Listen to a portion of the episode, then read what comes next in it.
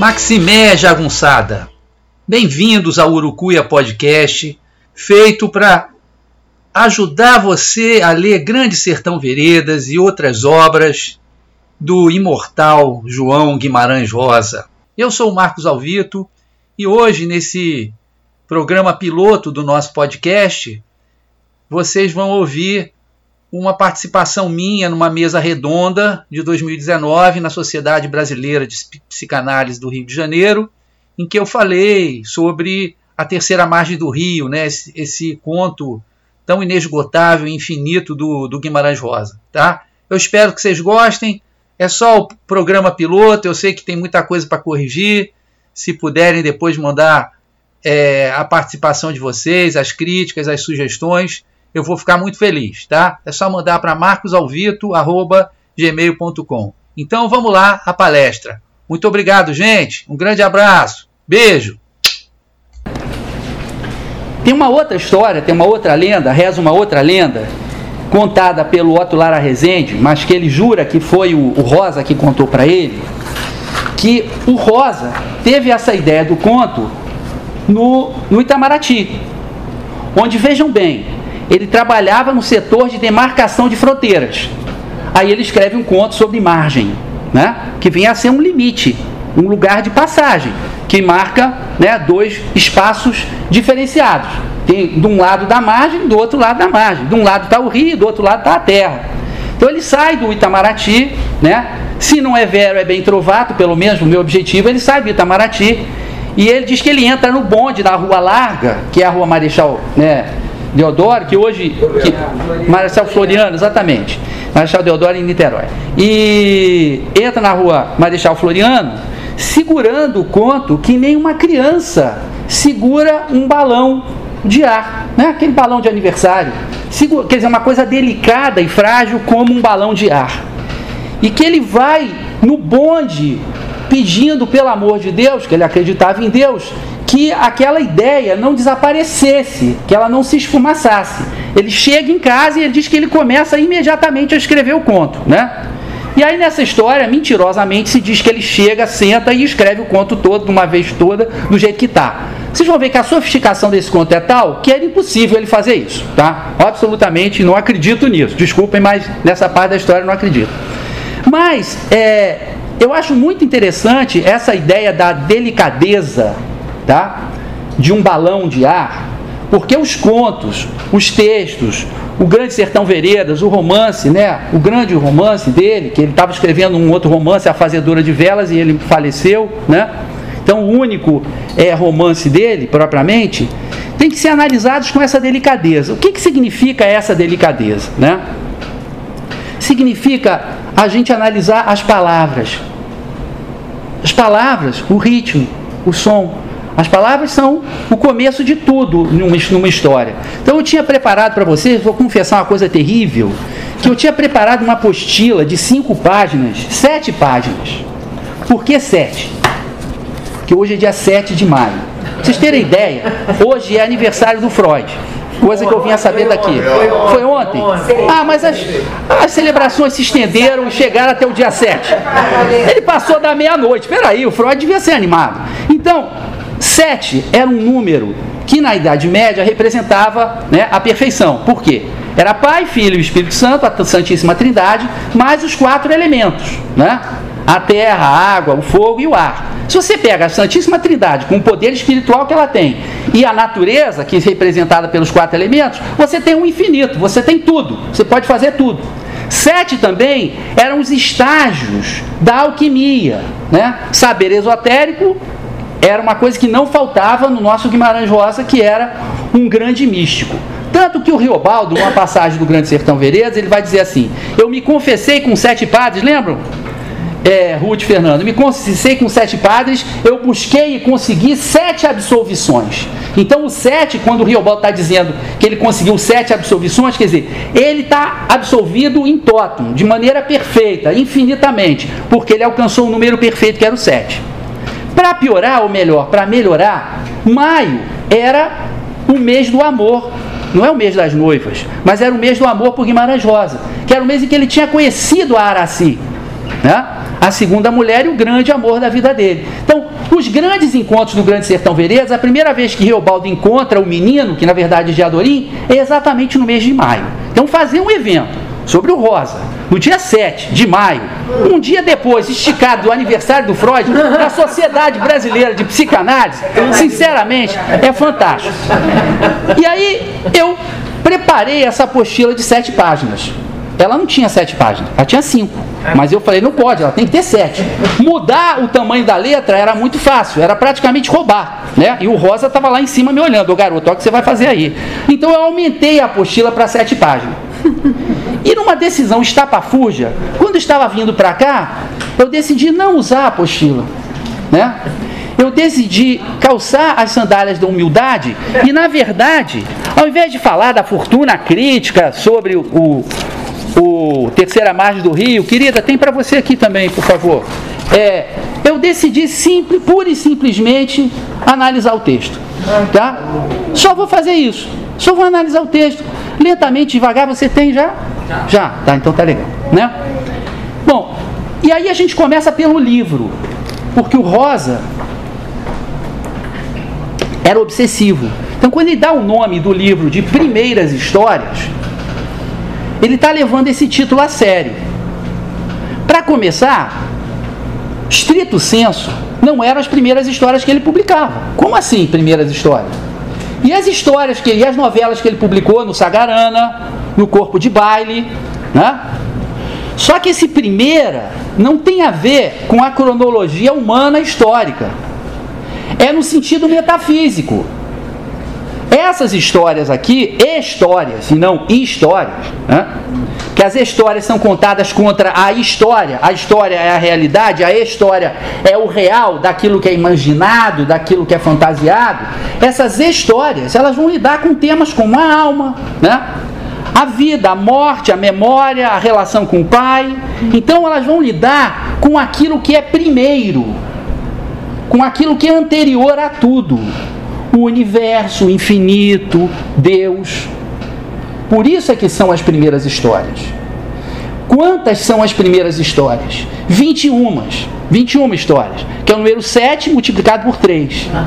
É o número que, de, de, de, nosso pai da, no, no, no e que, 21. E que permite ao Rosa, na 11 história, que ela está exatamente no meio do livro e que vai ser analisada é, pelo Miguel. Os dois Miguel.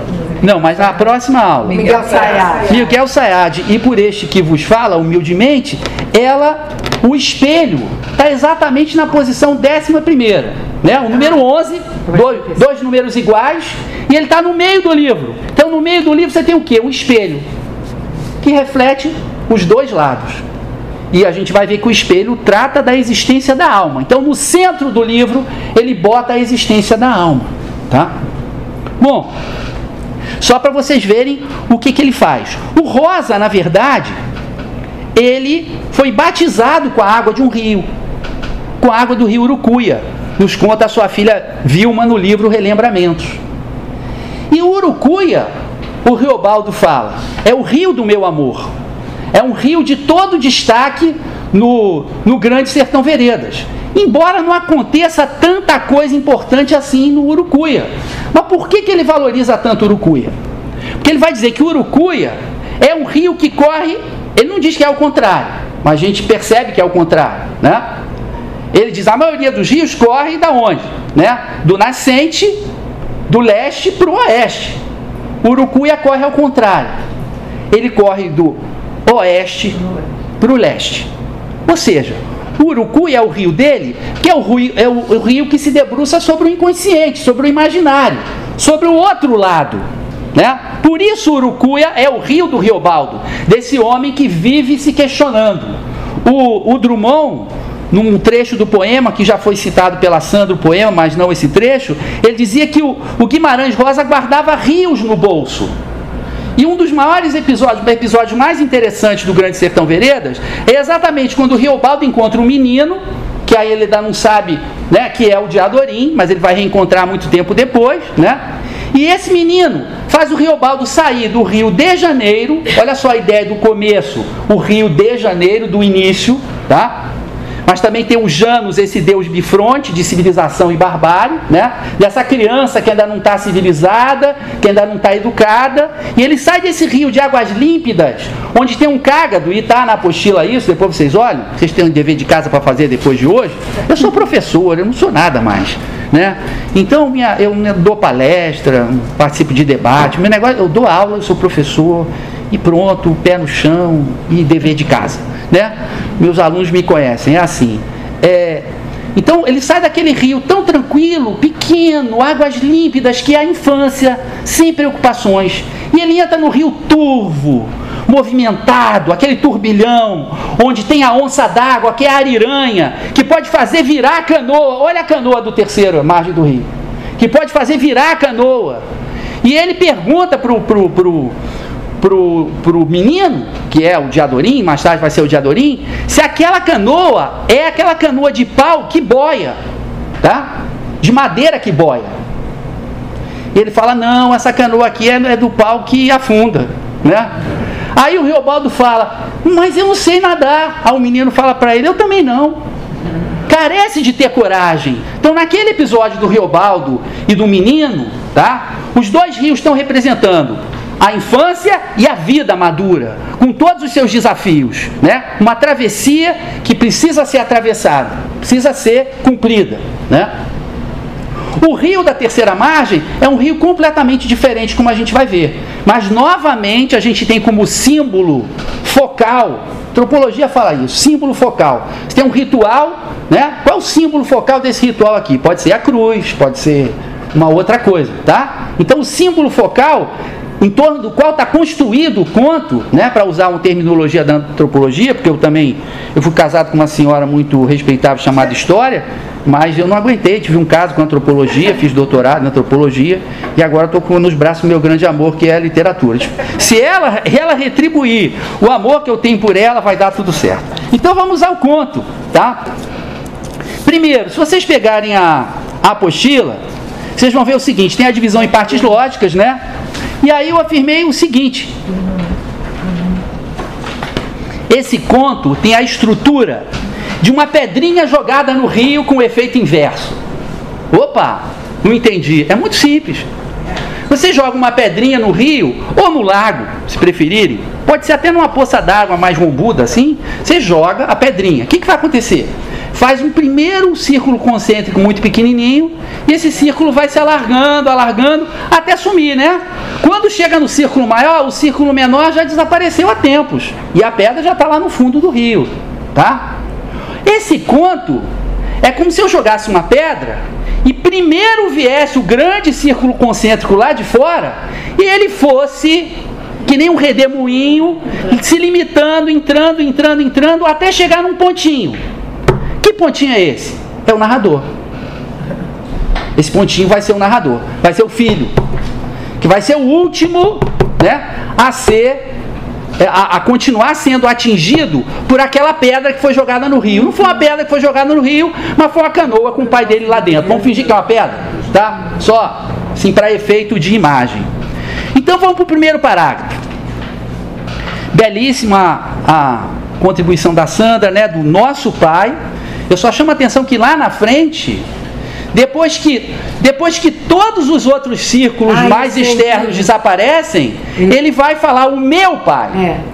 Porque a família já foi embora. É. A comunidade já não se interessa. Ah. O repórter já não aparece mais com lancha. O padre já não reza a missa na beira do rio. Né? Só tem ele. Então ele fala, o meu pai. É, é. Né? Uma hora que... O meu pai. É o décimo primeiro parágrafo que isso acontece. Então aqui, ele, no primeiro parágrafo, é interessante, porque ele vai começar a contar a história, né? E o Marcos Túlio Cícero, meu ilustre xará, que foi o maior orador da antiguidade de Roma, ele dizia o seguinte: quando você vai falar né, diante de um público, e, e, e aqui não deixa de ser uma fala, ele contando a sua história, você deve fazer duas coisas. Primeiro, cativar a benevolência do público, tá? E depois, se alguém vai falar depois de você, ele estava falando de política, tá? Não tem nada a ver com o nosso encontro aqui. Mas se alguém vai falar depois de você e é seu inimigo, vai te combater, você deve desmontar os argumentos dele para que ele não tenha argumento para te atacar. Então, no primeiro parágrafo, ele faz isso. Antes que as pessoas venham dizer que o pai dele era maluco, tá certo? E que a história aconteceu porque o pai dele era maluco, ele começa desmontando os argumentos. Ele fala: nosso pai era cumpridor, ordeiro e positivo. A Sandra lê um trecho belíssimo que ele, ele fala de como ele usa as palavras. É, ele explora ao máximo a ambiguidade das palavras. Uhum. Ambiguidade para ele é riqueza. Então, olha só: positivo é o quê? É um cara legal, é um cara que está sempre bem-humorado, não é o pai. Isso não é esse sentido positivo, porque o pai era caladão e tal, né? E ele já diz isso. Mas ele era positivo como? Ele era positivo no sentido é, de verdadeiro, né? De que aquilo que ele falava ele cumpria, talvez. De que ele dizia sempre a verdade, pode ser, não sei.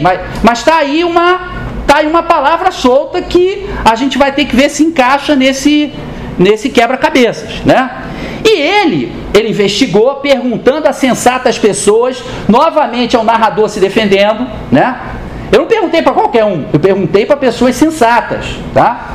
Vejam bem, o narrador em primeira pessoa aqui, ele é fundamental. Por quê? Pô, vocês são psicólogos, psicanalistas.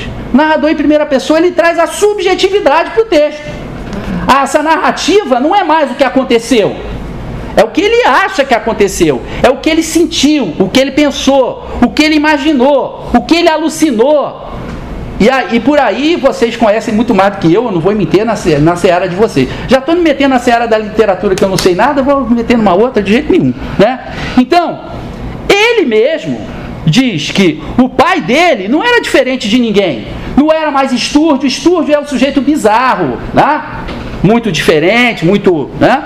fora do comum. Nem era mais triste, porque também tem a hipótese do pai não ser louco, mas o pai ter se suicidado indo lá para o meio do rio. Então vejam que ele está se defendendo antes de contar a história. Ele já está se defendendo. Já está preocupado com a verossimilhança do seu relato. Né? Está fazendo que nem o Marcos Túlio Cícero. Então era a mãe que regia, mas se deu o quê? Esse se deu o quê? É o conto inteiro. Vou pegar meu chapéu e vou embora. Pronto. Já está dito. Esse se deu o quê? É fantástico. Que o conto é exatamente sobre a falta de um motivo, de uma razão, de uma explicação. E aí não tem nada melhor para construir isso do que se deu o quê? Aconteceu. Como é que foi? Ninguém sabe. Por quê? Ninguém sabe. Né? Se deu que certo dia ele mandou fazer para si uma canoa.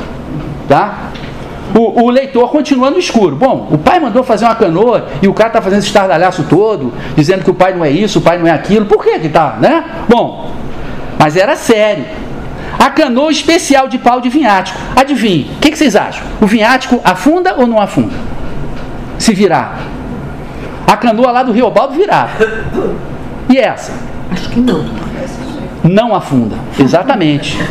Porque é uma canoa para durar, para ficar 30, no rio. 20, 30 anos. 20, 30 anos, a madeira, mas para ela continuar ali em pé com, com o pai ali dentro, tá? E tem mais. Eu fui ver o que era o vinhático. E a madeira do vinhático é uma madeira fina, de carpintaria. Ou seja, madeira apropriada para eu fazer uma coisa sob medida ou seja, construída exatamente para aquele indivíduo, tá? Não é madeira para fabricar canoa em série, é para construir uma canoa individual, voltada e unicamente, exclusivamente feita para aquela pessoa. É uma madeira de carpintaria, uma madeira boa para fazer esse tipo de trabalho. A madeira era pequena, só cabia o remador. Então, aqui subjetividade está tá muito clara, eu não preciso, né? O que eu falar vai ser, vai, vai ser pior, né? Para durar 20 ou 30 anos, né? O pai não disse nada, e a nossa casa naquela época era, per era perto do rio. Talvez depois tenha se mudado para longe do rio, não sei. A família ficou cogeriza do rio, não sei. Mas ele diz que naquela época era perto do rio. Depois ele não menciona mais isso. Né?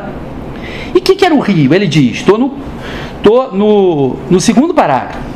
O rio por aí se estendendo grande, fundo, calado que sempre. Gente, isso não é o Rio São Francisco turbilhão. Isso é um rio imponente, eterno, infinito, grandioso. Né? Isso é um rio é, de imobilidade.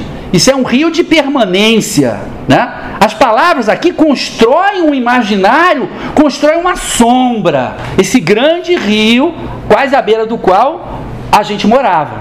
Né? O rio é um rio calado. É um rio que não fala. É um rio que não tem barulho. Infinito não tem barulho. Tá certo? Infinito não tem barulho. Alma não tem barulho. As coisas eternas, infinitas, não tem barulho, né? Bom, e ele calado que sempre, que dá essa ideia de infinito também. Sempre foi calado e sempre vai continuar calado, né? Ele era tão largo que não se podia ver a forma da outra beira. É interessante porque o, o, o, o, o conto se chama A Terceira Margem do Rio. Quantas vezes aparece a palavra margem no rio? No, no, no conto? Uma. E ele fala praia de margem. Quer dizer, a praia que é localizada na margem. Falar de uma margem ou outra margem, ele não fala. Ele fala a outra banda do rio, a outra beira do rio. E quando ele está falando do rio material, que não é o rio espiritual metafísico, ele usa outro termo para guardar a força da palavra margem, né? Você é um danadinho, João Guimarães Rosa, mas eu estou na sua cola. Nunca vou chegar lá, ainda bem, que só me interessa aquilo que eu não sei, né? O que eu sei não me interessa. É, e é isso que o pai vai fazer, né? O pai, na verdade, vai na direção do, do desconhecido. Bom, meus alunos que sofram, porque eu só vou falar do que eu não sei. Bom, o pai bota o chapéu, decide um adeus, é interessante, né? Que a, o pai tem uma hora que ele decide que vai embora. Então ele decide um adeus, ele não fala. Ele tem que tomar uma decisão, porque aquilo aí é para sempre. Por isso ele decide um adeus. Vocês estão vendo? Estamos no início do terceiro parágrafo. Vocês estão vendo como é que ele escolhe as palavras? Ele pesa, ele avalia, ele vai vendo como é que ele vai montar esse quebra-cabeças. Bom, não falou outras palavras, não fez recomendação, a mãe, etc., que isso já foi analisado pela, pela Sandra. O, o menino pede para o pai levar junto, o pai não fala, mas abençoa o menino, né? Não abençoa o outro filho nem a filha, abençoa o menino, chama ele à parte. Então, o menino se crê, né? Que isso aqui pode ser toda imaginação. Tem gente que avalia que, que que lê isso né, da forma mais brutal e idiota possível. Ah, o cara era louco e tinha uma relação, é, como é que a gente chama, patológica com o pai, e aí ele imaginou essa coisa toda, que ele foi abençoado, isso, aquilo, aquilo outro. Depois ele já está velho contando essa história. Dá para falar isso? Dá. Dá para falar qualquer coisa. O maravilhoso das histórias do Guimarães é o seguinte: você acha que está lendo a história do Guimarães? Você não está lendo a história do Guimarães. A história do Guimarães é que está te lendo. Porque qual é, como é que o Guimarães constrói esses contos? Ele constrói da maneira inversa a um romance policial. Né? Eu gosto de imagens simples. Eu sou um cara simples.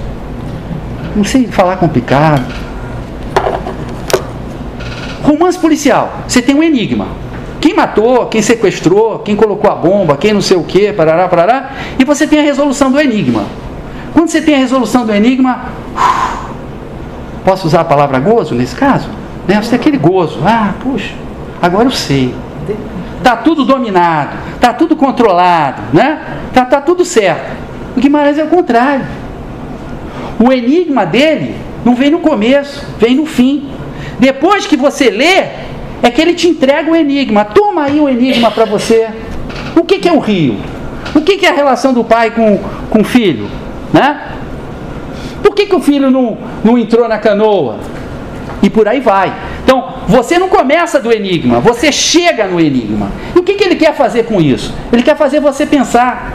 Os amigos dele diziam o seguinte: Poxa, a gente vai conversar com o Guimarães. Aí começa a sondar o Guimarães, né? O Paulo Ronan que faz uma bela introdução no Primeiras Histórias. Começa a sondar o Guimarães. Mas Guimarães, naquele conto e tal. Aí o Guimarães ia soltando umas pistazinhas, sabe, Sandro? Ia soltando umas pistazinhas e tal. E aí o, o Rona ficava todo animado. Ah, então isso, não sei o que.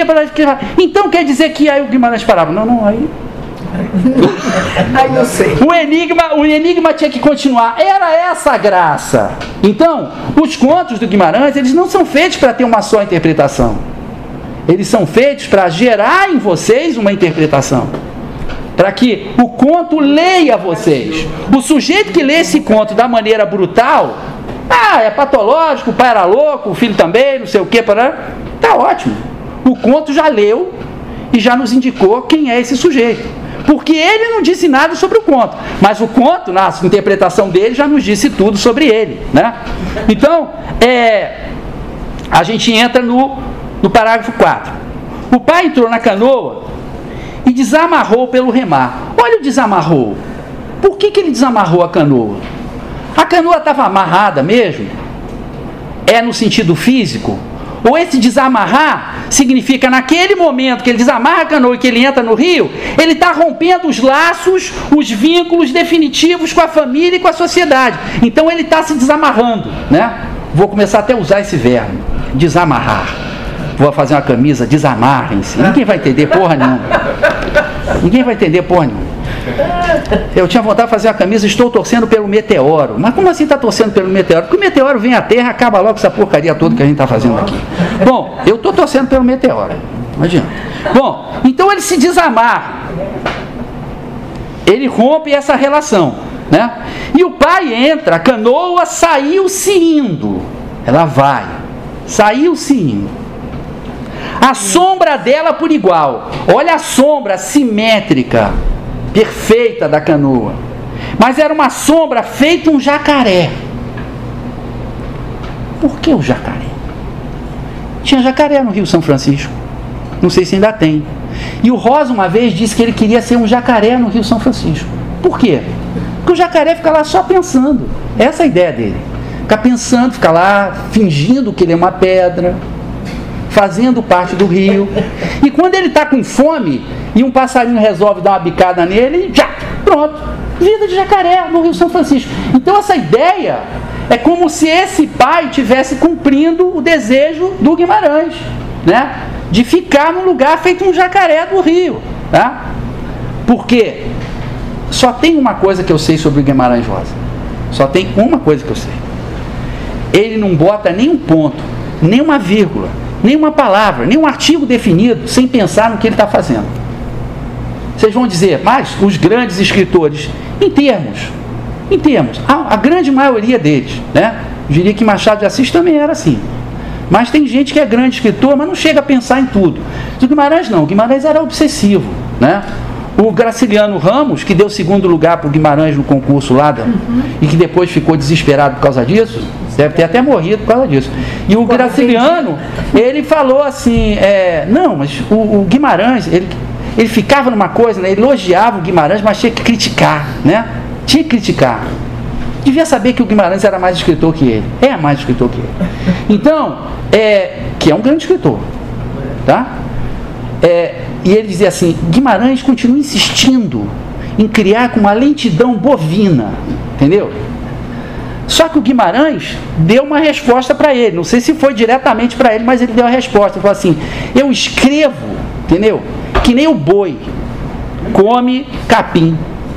Eu primeiro como o capim, depois eu rumino o capim de, só para depois eu digerir o capim. Então, é, a lentidão bovina no Guimarães, ela não é lentidão porque não consegue fazer rápido, né? É lentidão porque ele tem esse estágio de pensar palavra a palavra. Então ele diz: nosso pai não voltou, ele não tinha ido a nenhuma parte. Então ele vai, mas não foi a nenhuma parte. Só executava a invenção de se permanecer naqueles espaços de rio. Olha só a palavra. É invenção. O garoto é matreiro. Então ele pega uma palavra invenção que o senso comum podia passar batido por ela e podia dizer, não, o pai inventou de ir não sei o que, né? Ah, ele inventou de ir na praia, ele inventou de. A gente fala muito isso, né? Mas aqui é óbvio que não é só isso. O pai inventou de ir no rio, mas ele inventou de estar num espaço que antes não havia. Quem inventa esse espaço quem inventa a terceira margem é o pai. Nesse sentido, é uma criação. É por isso que ele inventa de se permanecer naqueles espaços do rio. Naqueles quais? Ele não disse aonde. É totalmente indefinido. Naqueles espaços do rio. O pai inventou de ficar ali. Né? Ele criou um espaço que não havia. É a estranheza dessa verdade a palavra verdade aparece algumas vezes no texto, né? Ela brilha assim que nem um sol. Né? Que verdade é essa? É verdade daquilo que é inventado. A palavra ficção vem de fictio, do latim fictio. O que é fictio não é a ilusão, não é a coisa falsa. O fictio é uma coisa que é criada, tá certo? Esse microfone que eu estou falando contra a minha vontade, esse microfone, né? Eu sou assim. Você não está falando no microfone. Não estou falando no microfone? Não. Ele está desligado? Está ligado, mas você está na margem. Ah, ah, ah, tá bom, então tá ótimo. Fiquei mais feliz agora. Ele não é falso, tá certo? Ele não é falso, ele não é ilusório. Né? Ele foi inventado. Ele foi criado, ele foi construído. Da mesma maneira a ficção. A ficção é algo que é criado. No Hora e Veja Augusto Matraga, né, tem uma hora que o narrador diz assim: essa história aqui é toda ela verdadeira. Porque isso aqui não foi caso acontecido, não. Isso é totalmente inventado por mim. Pensem bem, se eu tiver que relatar um caso acontecido, se você tiver que resumir o que, que foi a sua ida lá na Sociedade Brasileira de Psicanálise, que tinha uma ótima psicanalista analisando o conto, depois um louco completo, total, né? Você não vai conseguir dizer tudo o que aconteceu. Cadê a realidade? Cadê a verdade? Não tem. Agora, se você fizer um conto, que você trans, transforma isso numa coisa totalmente diferente, né? Aí sim tem uma verdade perfeita ali. Então o pai inventou uma verdade. Eles ficaram estarrecidos diante da verdade que o pai tinha inventado, de criar um outro lugar para ele ficar no rio. Né? É por isso que aparece a palavra verdade. É uma, uma verdade estranha. Aquilo que não havia acontecia. Olha só, não havia, não existia antes. E talvez não houvesse mesmo, na realidade. Mas acontecia, o pai fez acontecer. O pai inventou pela sua ação e pelo seu pensamento. Os parentes se reúnem e tomam conselho. Aí começam os círculos concêntricos, né? Os parentes, os vizinhos, né? Começam as tentativas de explicação. Doideira, que é a primeira coisa que se diz, né? Sempre que uma pessoa tem um comportamento num grupo diferenciado, se diz que é doideira. Vocês sabem que inicialmente, né, se colocavam lá, no que eu não sei nem se pode chamar de hospício, todo tipo de comportamento, né? Tanto comportamento que ainda hoje se chama de louco, ou de pessoa com problema mental, como pessoas com outros comportamentos que a sociedade considerava bizarro e, portanto, jogava lá e amontoava. Toda vez que alguém faz uma coisa diferente, ah, esse é doido, esse é, esse é maluco, né? Quantos inventores, escritores foram isso? Depois vem a religião, pagamento de promessa, feia doença, lepra. Estou no quinto parágrafo. Estou andando com velocidade bovina, né? Aí ele fala das beiras e do afastado da outra banda, ou seja, não não fala margem, né? Parece que o pai sumiu. Então, pois, nossa mãe e os aparentados nossos assentaram que o mantimento que tivesse, depois de todas aquelas ideias, né? Veio o que? A grande estrela da companhia, a racionalidade. Não, não interessa se ele está com lepra, se ele está maluco, se ele está isso, se ele está aquilo. O fato é o seguinte: comida dele vai acabar. E pronto, ele vai ter que voltar. Né? Ele vai ter que voltar. Né? Mas a razão, né? uma das coisas que a razão sempre desconhece ou ela deixa em segundo plano é o amor. Né? O amor do filho e da mãe, que não, que ao mesmo tempo que se reunia, dizia assim: é, vai acabar, ele vai voltar, deixava uma porção de comida para o filho roubar, né? e para ele colocar na beira do rio. Então a mãe acreditava. Né? O que eles não querem, o que eles não suportam, e aí essa a razão ela vem por quê? Eles não suportam o indeterminado. A vida tem que estar explicada.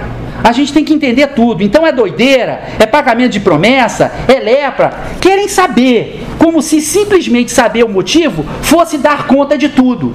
Né? A razão quer triunfar. Agora, em última instância, a fome vai fazer ele vir de volta. Depois ele fala em beirada do rio, já estou, agora estou na velocidade de coelho, no, no parágrafo 6, fala-se beirada do rio, continua, continua sem falar margem, onde o filho enxerga o pai. Aí é um grande momento, né? Parágrafo 6, quando ele enxerga o pai, né? Sentado no fundo da canoa, suspendida no liso do rio. Olha só, como é que uma canoa está suspendida, gente? Estão notando a palavra? Suspendida é um negócio que está no alto, pairando. Como é que uma canoa está suspendida? Vamos, vamos explicar? Era canoa voadora? Que é uma canoa metafísica, da alma. E o liso do rio, um rio onde não acontece nada, é um rio eterno e infinito. É um rio que não tem onda, é um rio que não tem bicho. Tem dois rios aqui. Tem o rio que as pessoas viam e tem o rio que o pai via e onde o pai conseguia entrar, porque ele acreditava naquele rio. Ele inventava aquele outro rio, né? Ele inventava aquela outra margem do rio, que só existe para ele, para o filho, para mais ninguém. As outras pessoas ficavam analisando com a lógica binária. O Riobaldo diz lá no oitavo parágrafo, eu acho, do Grande Sertão, tudo é e não é. Isso é a chave da obra do. Está lá até na apostila, o Guimarães falando isso. Isso é a chave da obra do Rosa inteirinha. Ele não aceitava a razão. Ele dizia que a razão e a lógica iam matar o homem. Que a gente tinha que aceitar que as coisas são e não são ao mesmo tempo. E ele dizia, de vez em quando até elas são e depois elas não são. De vez em quando. A maior parte do tempo elas são e não são ao mesmo tempo. Né? Por isso essa canoa está suspendida no liso do rio. Estou já no parágrafo 7, né? preocupadíssimo com a hora. Bom, aí vem, vão tomar as providências. Vem o tio materno para cuidar da fazenda dos negócios, vem o professor para ensinar os meninos, que provavelmente as primeiras letras eram ensinadas pelo próprio pai. Vem o padre para esconjurar, porque aí é outra possibilidade, que ele tivesse endemoniado, né? Tivesse feito um pacto com o demo, com o cujo, com o que não se diga, e o pé chato, e mais uma dezena de nomes que aparecem no Grande Sertão Veredas, tá? Então, é, vem os soldados. Depois do padre, vem os soldados, vem todas as instituições. Estão vendo que a gente está no círculo mais longínquo? Joguei a pedra, mas o que apareceu não foi o círculo pequeno primeiro, foi o círculo grande. Né? É, mas o, não adiantou de nada. Nosso pai passava ao largo avistado um diluso. Diluso. Diluso. Diluso. Olha o som, diluso. Diluso parece difuso parece, na verdade, tem relação com diluído, como se ele tivesse se misturando ao rio, tá? Como se ele tivesse é, é, é, é, se derretendo no rio, virando o líquido do rio, tá? Virando eterno também. Mas diluso significa vislumbrado. Mas é um é, é, vem de é, de uma palavra que significa diluído. Então o pai estava diluído no rio, por isso ninguém via. O filho que queria tanto no pai via, mas os outros não viam, o pai já está diluído no rio. Né? Devia, eles vislumbravam que tinha alguma coisa. Aí vem os homens do jornal, que é, aí é o ponto máximo do externo, né? pessoas de fora mesmo da comunidade, da cidade grande, vê o homem do jornal, mas se ele não pode tirar uma fotografia, que é o que comprova a existência do pai, ele vai embora. Que não vai contar uma história que ninguém vai acreditar se ele não tirar a fotografia. Né? Bom, e o pai enquanto isso? O pai vai para desaparecia para outra banda, não fala outra margem. Ele evita falar e guarda a força da palavra. Abrou a canoa no brejão de léguas que há por entre juncos e matos, que só ele conhece. Por que, que só o pai dele conhecia aquele brejão? Se for o brejão físico, é muito difícil. Tinha uma porção de pescadores, uma porção de agricultores, todo mundo entrava no rio. O rio era um centro de vida, né? No rio da realidade, todo mundo conhecia o brejão. Mas no rio do real, pegando a perfeita distinção da Sandra, né? Só ele conhecia a escuridão daquele. Ele estava num lugar onde ninguém penetrava. Só ele. Que escuridão profunda é essa? São as profundezas da alma? As profundezas do silêncio? As profundezas do eterno? Do infinito? Da terceira margem? Né? Parágrafo 8. eles tiveram que se acostumar com aquilo, né? A gente mesmo nunca se acostumou em si na verdade. Olha ele de novo brincando com o leitor. O leitor do senso comum vai ler o na verdade batido. Temos que caminhar com lentidão bovina. Temos que mastigar o texto do Rosa. Temos que seguir o método dele. Senão a gente não vai entender o que ele quer dizer. A gente vai ter um conto muito bacaninha, muito interessantezinho, mas não vamos ter, na verdade, avançado muita coisa na compreensão, na brincadeira que ele está propondo, no enigma que ele está trazendo para a gente. Então eles não se acostumaram na verdade. Eles não se acostumaram com a verdade, uhum. de que o pai estava num outro espaço, que o pai tinha entrado numa outra dimensão. Essa era a verdade, não é? Ah, na verdade nós não nos acostumamos. Ele está fazendo uma brincadeira, né? É uma delícia brincar com você, João Guimarães Rosa. Estou atrás de ti. E ele queria, né? Se esquecer do pai, mas o, o pai, né? O assunto jogava para trás meus pensamentos. Então, ao invés dele cuidar dali, de paquerar uma moça, um moço, quem ele quisesse, né? É, não. Ele só ficava pensando para trás no pai, no pai, no pai, como se aquilo fosse uma correnteza desse rio onde estava o pai, né? Fosse levando ele, fosse arrastando ele, sem ele conseguir. Claro que na psicanálise vocês vão analisar isso, né? Analisam de uma outra maneira que eu não tenho forma de analisar. Ele fala das duas beiras nesse parágrafo, né? Ele não fala das duas margens. Mas fala das duas beiras. Como disse a Sandra, citando muito bem a grande Valnice Nogueira Galvão, não é primeira e segunda beira, mas são duas beiras. Né? Mas ele evita falar é, de margem. E ele diz do pai, no parágrafo 8, sem fazer conta do se ir do viver. Que o pai não faz conta do se ir do viver. Ou seja, o pai ignorava o ir do viver. O que é o ir do viver? O viver vai para frente. Como diria o grande João Saldanha, vida que segue. Teu time apanhou hoje, amanhã ele está ganhando. Vida que segue. Mas, para o pai, a vida não seguia. Tá? A vida não seguia. Ele está num outro espaço e ele está também no outro tempo. Aqui ele propositalmente, ele puxa a orelha da leitora, do leitor e fala: olha só, isso aqui é importante, hein? Não vou nem colocar a palavra do senso comum, para você escorregar e não perceber que eu estou falando. Eu vou colocar um negócio estranho para você olhar. Então, sem fazer conta do se ir, do viver, o cara lê e fica até meio. Pô, mas esse cara não sabe escrever nada, né? O se ir do viver. Que história é de se ir do viver? Mas ele está chamando a atenção, ó, presta atenção, que aqui tem um negócio interessante. Eu sei, eu tenho que concluir. Não. Não, não, não sei. O que vocês acham? acho que tá não. Bom, tá ótimo. É, e aí, vou só. Vou, um boizinho mais novo, né? Um novilho, assim, um pouco mais apressado, né? Então ele. O pai está sem fogo, estou ainda no parágrafo 8. Ele está sem fogo e ele está sem luz alguma.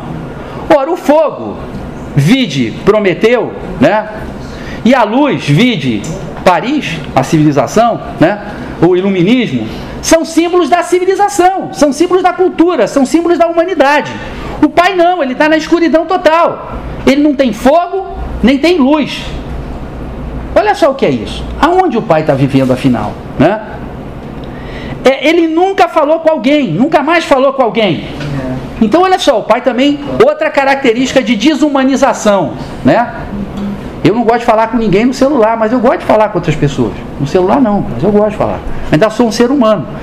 Tanto que no parágrafo 9, quando ele imagina o pai, ele diz que às vezes algum conhecido achava que ia ficar ficando mais parecido com o nosso pai, mas eu sabia que ele virara cabeludo, barbudo, de umas grandes, mal e magro, ficado preto de sol e dos pelos. Até aí tudo bem. Com aspecto de bicho, e que ele andava quase nu, embora a gente desse roupa para ele. Agora ele deu a pista total. Dizer, o pai estava com aspecto de bicho, não porque ele não tivesse recurso, que ele estava virando bicho. Esqueçam, esqueçam o antropocentrismo. Bicho para o Guimarães Rosa era uma coisa mais maravilhosa do mundo.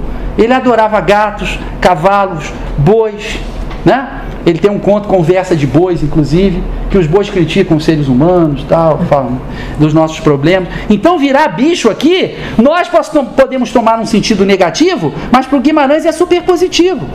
Esse homem está voltando ao mais primitivo no sentido de primeiro, primeiras histórias, né? Esse homem está voltando à natureza. Se fosse possível, né? Apertar um botão, essa confusão toda que a gente tem. É, bom, parágrafo 10, acaba no 15, né? É, quando, quando diziam para ele que ele tinha feito uma coisa boa, ele falava: Não, foi meu pai que me ensinou. O que não era o certo exato, mas era mentira por verdade. De novo a verdade. Que verdade? A verdade dessa vez criada pelo filho. A invenção do filho de que ele tinha uma relação especial com o pai. Tá? Então é nesse sentido que ele falar que o pai é que tinha gerado aquilo, né? Era uma verdade, né? E até, até agora, na última linha do, do parágrafo 10, está falando: nosso pai não apareceu, porque já foi a sociedade toda embora, ficou a família. A irmã traz o filho e mostra para o pai.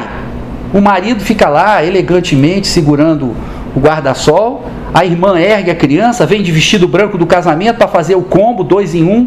Pai, esse é o vestido com que eu casei, esse aqui é o resultado, que é meu filho, esse aqui é o meu marido. Vem mostrar tudo, olha, a nossa família continua. E aí, de novo, o pai recusa o vínculo. Ele não aparece. Aí, quando não aparece, a família fala: bom, então é guerra. Primeiro vai embora a, a, a irmã com o marido e o filho, depois vai o irmão que vai para a cidade e a mãe fica mais um pouco, mas depois que ela está velhinha, ela vai morar com a filha. Natural, né? Até porque o filho não ia cuidar dela. O filho só se preocupava com o pai, né? É, bom, vocês são psicólogos, sabem que quase filho nenhum cuida de mãe, né? É, é verdade. Só jogador de futebol. A primeira coisa que faz é ficar rico, compra uma casa para a mãe e tal, mas é outra história. Mas é porque a mãe, nesse caso, ela é mãe e pai. Normalmente não tem o pai, só tem a mãe. E o cara se sente profundamente endividado. Então os tempos mudavam, no devagar depressa dos tempos, né? Ele resolve não se casar, ele diz que o pai, ele acha que o pai é, carecia dele, precisava dele. E agora, notem só, no parágrafo 11, a gente tem, no texto que eu estou usando aqui, que não é o mesmo que vocês, por incrível que pareça, porque eu usei uma outra diagramação para poder anotar mais, né? Em três linhas, eu tenho cinco vezes eu. Eu fiquei aqui, eu nunca podia querer casar, eu permaneci, nosso pai carecia de mim, eu sei, e por fim, seja até quando eu quis mesmo saber. Então, não tem quase eu no texto. De repente, ele bombardeia de eu. Por quê? O que, ele está querendo dizer com isso? Olha, agora é só o narrador e o pai. Acabou. Esquece a família, esquece a sociedade. E o eu do narrador, ele começa a se apresentar, né? Porque ele tem que dizer o que, ele vai fazer com aquela, com aquela situação, né? Ele permanece com as bagagens da vida, ele acha que o pai carece dele, né? Ele diz, eu sei. Como? Ele não explica, né? Óbvio. Ele acha, é, é que disse, conta-se, que o pai teria dito, contado o motivo para o canoeiro, para o sujeito que fabricou a canoa, mas esse homem já tinha morrido e não tinha contado para ninguém. Então por que, que ele conta isso? Ele conta isso para dizer: Ó, oh, vocês estão achando que não tinha explicação? Tinha explicação sim. Eu não tenho explicação, mas que tinha, tinha. Eu não sou maluco, meu pai não era maluco, né? Isso aconteceu e tinha uma explicação lá. Agora qual é, eu não sei. Se tivesse, mataria o conto, né? A gente é que tem que imaginar. Estão percebendo como ele cada vez constrói mais questões e menos respostas? Né? Esse é o Guimarães. Bom, e ele vai aos poucos reimaginando o pai, né? Quando ele imagina o pai já como quase como bicho, imagina esse pai que tem que ser salvo, né? No final do parágrafo 11, é, diziam até, aí começam as, as, as, falsas conversas, né? As teorias mais estapafúrdias. Aí realmente a gente chegou no botequim, né? É, que dizem, não, começa a chover muito, fala, isso aí deve ser o dilúvio. O pai daquele garoto lá é que sabia, ele mandou fabricar canoa antes que acabasse a madeira, para ele ir lá pro rio ficar ele, porque quando tiver o dilúvio ele vai se dar bem. Estou né? mudando um pouco para careia o queixo, vocês já estão muito cansados, né? Mas de qualquer maneira, é, ele diz: Não, eu não vou levar, não vou interpretar, não vou malsinar o meu pai, não vou interpretar com malícia o meu pai. Né? E no momento em que ele está sozinho com o pai, o que, que acontece? Vem os primeiros cabelos brancos. Aí o pai é total responsabilidade dele. E aí começa o processo de envelhecimento dele. Tá? Bom, quando começa esse processo de envelhecimento, vem o parágrafo 12. Ele é homem de tristes palavras, o pai até certo ponto era homem de palavra nenhuma. Vem a culpa, que aí tem a ver com luto, uma série de coisas que eu não, não, não tenho como analisar. Ele diz que a vida era só o demoramento, quer dizer, era aquela coisa do Cazuza, de ficar esperando a morte chegar, né? Então agora ele estava esperando a morte chegar. A vida para ele era só demoramento. Começam os, os sinais físicos, né, de decadência, e ele preocupado com o pai, com o sofrimento do pai, podia ter um tororoma, que é uma corrente fluvial forte e ruidosa, é uma palavra que vem do tupi, né? E poderia ver a morte do pai. Olha só, gente. Aos 40 do segundo tempo, pela primeira vez aparece a palavra, a palavra morte, morte, no texto, tá? Que depois vai aparecer no final de novo, mas aí vai ser a morte dele, tá? do narrador. Mas aqui a morte se falava de tudo. Sou culpado do que nem sei. No meu foro, que, que é o meu foro? Bom, foro é o, é o tribunal, tá? É a instituição judiciária. Então, ele julgava a si próprio. No foro dele, no julgamento que ele fazia dele mesmo, ele se via como culpado. Mas ele não sabia do que. Só que ele tinha essa sensação muito forte. Quem já não experimentou isso? Desculpa, eu não sou psicanalista, sou só um paciente. Né? Atualmente despsicanalizado. É, então, ele vem na questão. Ele volta para a questão que tinha aberto essa questão, abriu o texto e ele volta no 13 terceiro parágrafo. Já estamos chegando lá. Sou doido? Não. Ninguém é doido ou então todos. Essa clareza do narrador, ela, nos, ela, ela é como que uma era como que uma advertência do escritor. Olha só. Não analise isso aqui a partir do prisma da loucura, não. Que é muito pobre, tá? Não é isso, não. Eu não escrevi um conto desse, escolhendo, pesando palavra palavra, para dizer no final que o pai era maluco, que o filho era maluco e tudo isso é invenção. Não faz isso comigo, não, tá? Me leva a sério. Isso aqui é literatura de grande qualidade. Tá? Para escrever um conto sobre um louco, aí eu escrevo um conto sobre um louco, aí é outra história. Né? Essa história aqui não é sobre loucura, mas obviamente é sobre a terceira margem da razão. Né? É daquilo que, que não havia, mas que acontecia, como ele diz. E de novo, a gente tem três vezes o eu aparecendo no 13 terceiro parágrafo. Eu estava muito no meu sentido, eu agora mesmo, eu tomo o seu lugar. Quando ele chama o pai, pai, o senhor já fez o seu tanto. Né? O coração dele bate no compasso do mais certo, quer dizer, em oposição à culpa que ele sentia, que ele não sabia o que, que era, quando ele chama o pai, ele sente que é aquilo, o coração dele vai dizer que é a coisa certa não se explica por quê, mas vai se dizer que é a coisa certa que ele está fazendo naquela hora, né? Mas eu tremi profundo, né? O pai levanta o braço depois de tantos anos, né? Primeira vez que o pai saúda alguém e vai ser exatamente esse filho, né? Mas ele não pode porque acha que o pai pareceu vir da parte do além. E depois disso, hoje em dia, não na hora, mas hoje em dia, ele está pedindo, pedindo, pedindo um perdão, né? A quem? Os budistas dizem o seguinte: você não perdoa ninguém se você não perdoar primeiro a si mesmo. Ele está nessa armadilha. Ele não perdoa a si mesmo. Sabe-se lá por quê, mas ele não perdoa. Né? E aí, ele está preso. Chegamos, acreditem, se for possível, que a gente chegou no 15 e último pra, capítulo. Né? Ele adoece e, curiosamente, claro que ele não vai mais no rio, está velho, doente, ninguém mais vê o pai porque só ele era capaz de ver. Porque era fruto da sua imaginação? Não sei. Novamente é uma chave muito pobre. É, eu, eu, eu, eu quando estava preparando, eu li uma frase do Willem Flusser, que é, que é um, um filósofo, que foi mencionada pelo Paulo Roney, e que diz o seguinte: as pessoas esquecem do aspecto vivencial da literatura e é, em nome deixam isso em detrimento, né? Do aspecto vivencial, você passa para o aspecto intelectual. Então você esquece, se você lê um conto como esse, não é para explicar nada. Eu expliquei alguma coisa? Nada. Eu só tentei aprofundar a possibilidade de vocês vivenciarem né, as questões, emoções, aflições que existem, que estão presentes nesse conto. Tá? Então, é, não vamos deixar. Quando a gente lê um Terceira Mais do Rio, primeira coisa que a gente faz, a gente lê de novo. Eu li não sei quantas vezes mais agora para vir. É, eu li no ônibus, fiz anotações no ônibus, vindo para cá. As anotações eu acho que mais interessantes para mim né, foram as que eu fiz no ônibus, já no desespero. Bom, agora é a última vez que eu vou ler antes de falar pessoal. Ver, vou ver se eu vou tirar alguma coisa aqui. Né? Então, ninguém mais sabe dele, o filho começa a se definir pelo que ele não é. Ele é o que não sou, o que não foi, o que vai ficar calado, né? Que nem o rio, né? Mas ele não vai para o rio.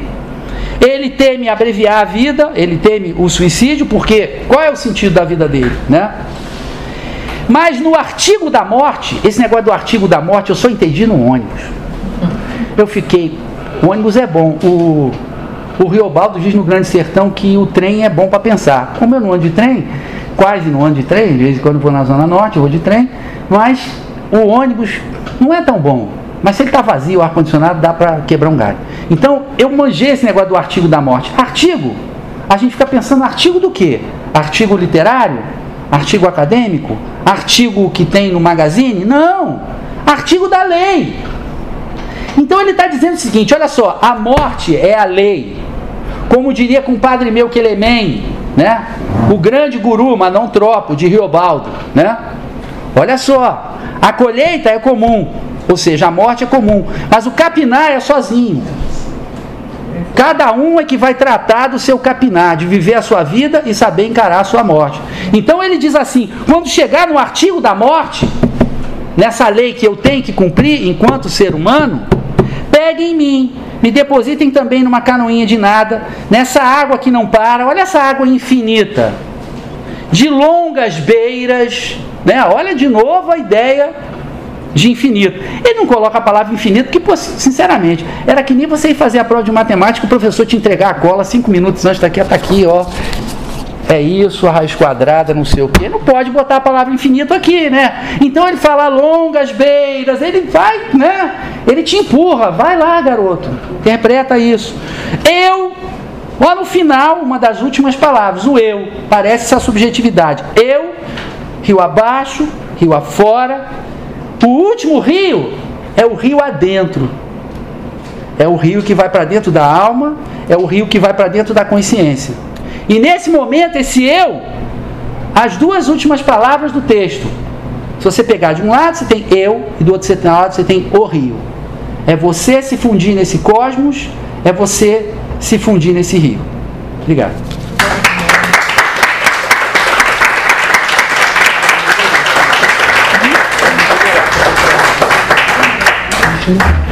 Está provado que boi também chega lá no, onde tem que chegar. Gente, que bom, né? Assim, eu fiquei com a sensação, eu fiquei com a sensação que esse texto era uma elaboração dele como filho.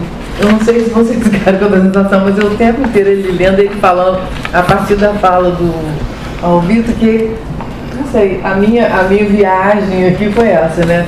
De que esse texto, Terceira Margem do Rio, é ele, né, enquanto filho, se, se desligando desse pai, que é uma coisa né, que é tão difícil. A sensação que eu tive o tempo inteiro, assim, como que é difícil matar o pai, né? Como é difícil. Gente, olha, a proposta da gente era o seguinte, cada um falava 30 minutos e 30 minutos para um bate-bola que eu acho que tem que ter. Só que assim, agora vamos resolver né, o que, que vocês querem. Porque são 20 para as 11 e eu não sei se como é que vai, se vocês querem falar alguma coisa, né? Eu acho que é bacana isso, isso enriquece. Né? Se a gente dá esse tempinho ou deixa para a próxima. Porque hoje houve um atraso da chuva. Hã?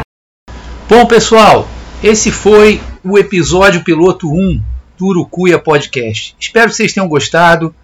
Tá bem no começo, essa fase é de experiência, então é, é difícil para mim dominar as técnicas e tal de gravação, de mixagem, mas aos pouquinhos, né, com boa vontade e ajuda de vocês, a gente, a gente vai chegando lá, tá bom? Então, se quiserem mandar alguma sugestão, podem colocar aqui no, no podcast ou então é, mandar um e-mail para marcosalvito.gmail.com.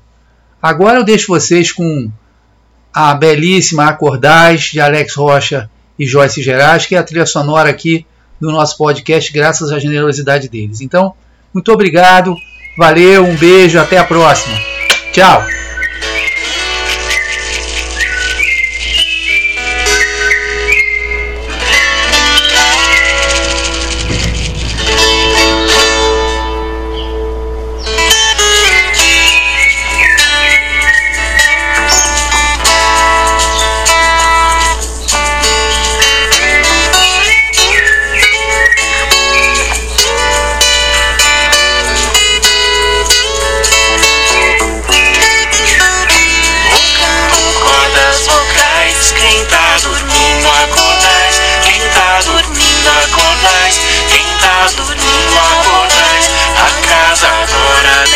acordais, quem tá dormindo acordais, quem tá dormindo acordais, quem tá dormindo acordais.